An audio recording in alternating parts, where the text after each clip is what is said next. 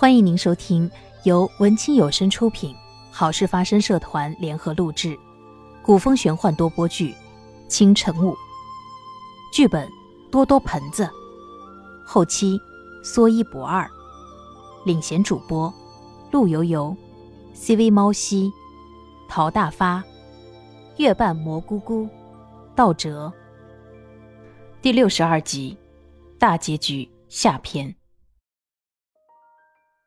智罗盯着那神农鼎，小心翼翼的问道：“飞烟，你在神农鼎里面？”行之，是我。当年师兄留下我的一缕魂魄，供养在神农鼎里。智罗激动的冲上前，又珍而重之的轻轻抚摸着神农鼎，声音颤抖着问道：“可是，可是我怎么一直都不知道你在这里？”我也是直到不久前。神农鼎解除封印之后，才知道师兄封印神农鼎的事情。我也许就是那个时候被封印在里面的。智罗若有所思的喃喃道：“飞烟，真的是你，太好了！原来你一直在我身边。”飞烟急切地说：“心之，我已经听说了在你身上发生的事情，可是我还是相信你绝不是作恶之人。你坠入魔道。”是因为我吗？说到最后，飞烟有些迟疑，而智罗却一把紧紧的抱住神农鼎，说道：“那时，我看见你在我面前死去，我都快要疯了。我恨自己晚来一步，恨师兄优柔寡断，明明有制胜法宝，却不愿意拿出来使用，连累你舍身救他，送了性命。我只知道。”我不能像师兄那样懦弱，我要成为天下最强者，不再被任何人欺负，也能保护我所在乎的人。不，行之，师兄他并不懦弱，我也是甘愿为他挡剑的。我现在才知道，师兄临死前一直在努力寻找救活我的办法。如果不是为了救我，他也许早就履行他的使命，用自身封印神农鼎了。他一直知道自己的宿命，却从来没有退缩。心知，不管我是生是死，都绝对不愿意看到你为我变成今天这副模样。智罗伏在神农鼎上一动不动，飞燕继续说道：“我困在神农鼎里数万年，却感觉不到孤独，总感觉有一股力量在陪伴着、保护着我。我原以为那是师兄。”但这段时间神农鼎不在你那里，我才知道，原来这股力量来自于你，是你一直在保护着、思念着我。这份力量带给了我安全感和保护。神农鼎上那朦朦胧胧的光晕慢慢聚拢到了智罗身上，仿佛一只温柔的手抚摸着他。智罗有所察觉，不禁抬起头，伸手想要抓住那光晕，却怎么也抓不住。此时，他已是泪流满面，哀伤地说道：“飞燕，我从来都没有忘记过你，即使你心中没有我，你也仍然是我最在乎的人。”那光晕闪烁着，飞燕温柔地说道：“我知道，你一直以来……”对我都是最好的。当初是我辜负了你的深情厚谊，但在鼎里的这数万年，这份长久的思念和陪伴，是我最值得珍惜的东西。所以行之，之前一切都已经过去了。如今你若能放下执念，天涯海角我都愿意陪着你。真的？智罗眼中霎时有了神采，问道。你真的愿意陪着我？是啊，不过我只是一缕魂魄，也只能继续供养在神农鼎里，只能陪你说说话了。太好了，飞燕，我都答应你。凡尘在一旁看着两人，心中也有所感触。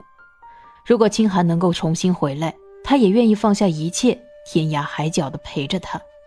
忽然。他倒有些羡慕起智罗来了，只听见飞燕说道：“心之，你之前见过凡尘的，还记得吗？当年我们逃亡的时候，他和清寒一起救过我们，他们是用昆仑镜穿梭回到我们那个时候的。智罗这才恍然大悟，难怪我一直觉得他眼熟，竟是他，所以他才会知道神农鼎在我这里。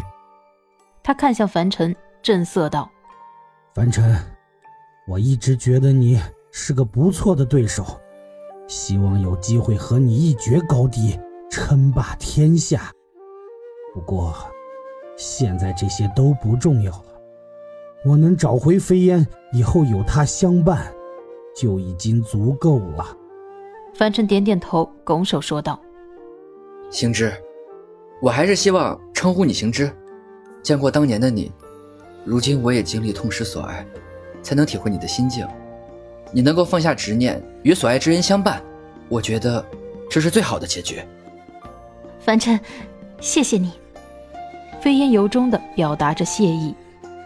他让你失去了清寒，你却能够体恤他，如此宽容化解仇恨，如此胸襟，实在令我佩服。智罗非常羞愧。我能够为你们做些什么？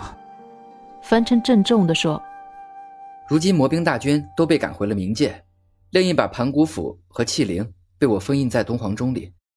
这一次的神魔大战也算是告一段落。我希望能够与你立下约定。”以后三万年，冥界不再进犯两界。智罗当即爽快地答应了，伸手与他击掌为盟。这场经历了万年的仙魔纠葛，终于尘埃落定，换来三万年的太平日子。当凡尘回到同盟军中，宣告了与智罗立下的约定，队伍中响起了雷鸣般的掌声和欢呼声，大家都在为这场来之不易的胜利感到万分的欣喜。当所有人兴高采烈地在庆功宴上推杯换盏，凡尘却独自一人来到了清寒这里，静静地凝视着他的面容。不知不觉，时间已经过去了一个月，又一个月。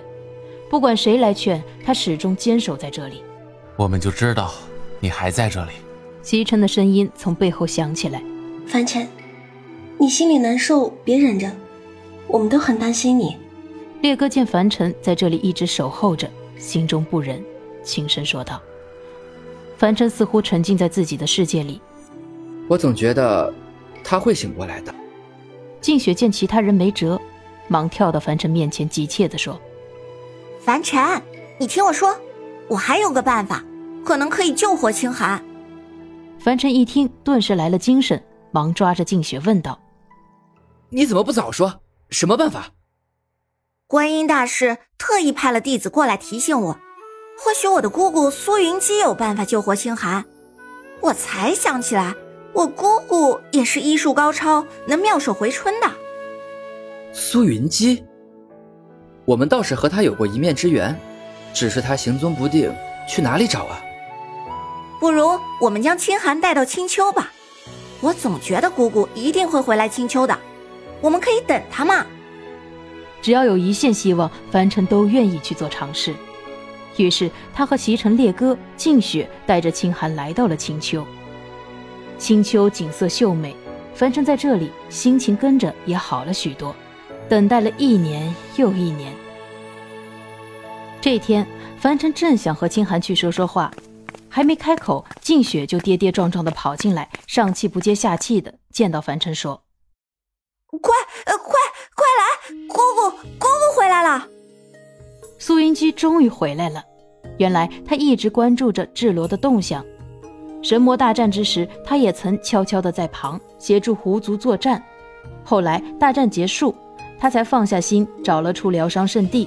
直到最近才痊愈了，决定回青丘看看。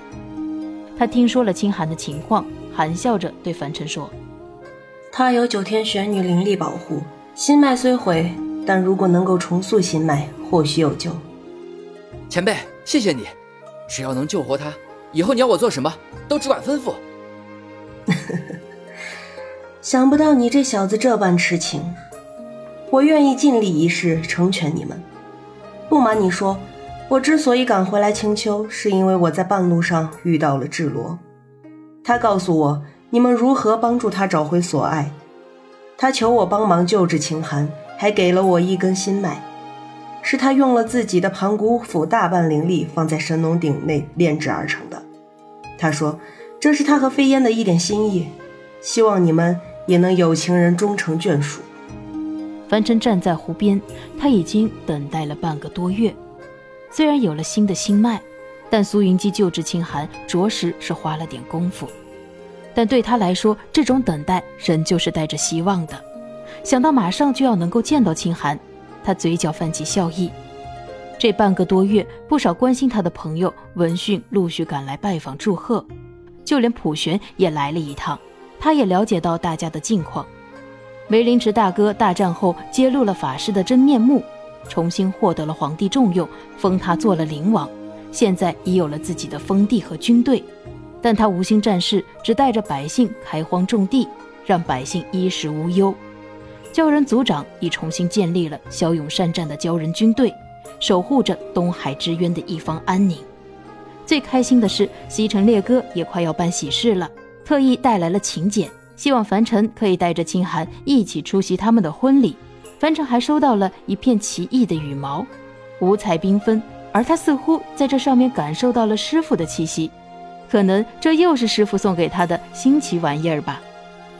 此时，凡尘忽然感觉到有人靠近，猛地从背后抱住了他，这是熟悉的清寒的气息。他心中一阵狂喜，惊呼道：“清寒，你醒了！”他转身紧紧拥抱住清寒，失而复得的喜悦让他说不出话，只知道傻笑着，紧紧的抱着眼前人。傻瓜，我快喘不过气了，快，让我好好看看你。清寒稍稍的离开了他的拥抱，捧着他的脸，仔细的端详着。你好像憔悴了很多，我心疼。樊城见清寒捂着胸口喊疼。焦急地说：“啊，你你的心还好吗？刚刚恢复，千万不要激动。”待他看到清寒偷笑，这才醒悟过来：“你骗人，知不知道我很担心你的？我不能再失去你了。”话还没说完，清寒已经轻轻地吻上了他的嘴唇。樊城愣了半晌，才拥抱住他，热烈地回应着他的吻。此情此景，风也含情。水也含笑，世间美好尽在其中。本剧播讲完毕，感谢各位听众的一路陪伴。此间事了，我们下部剧《江湖重逢》。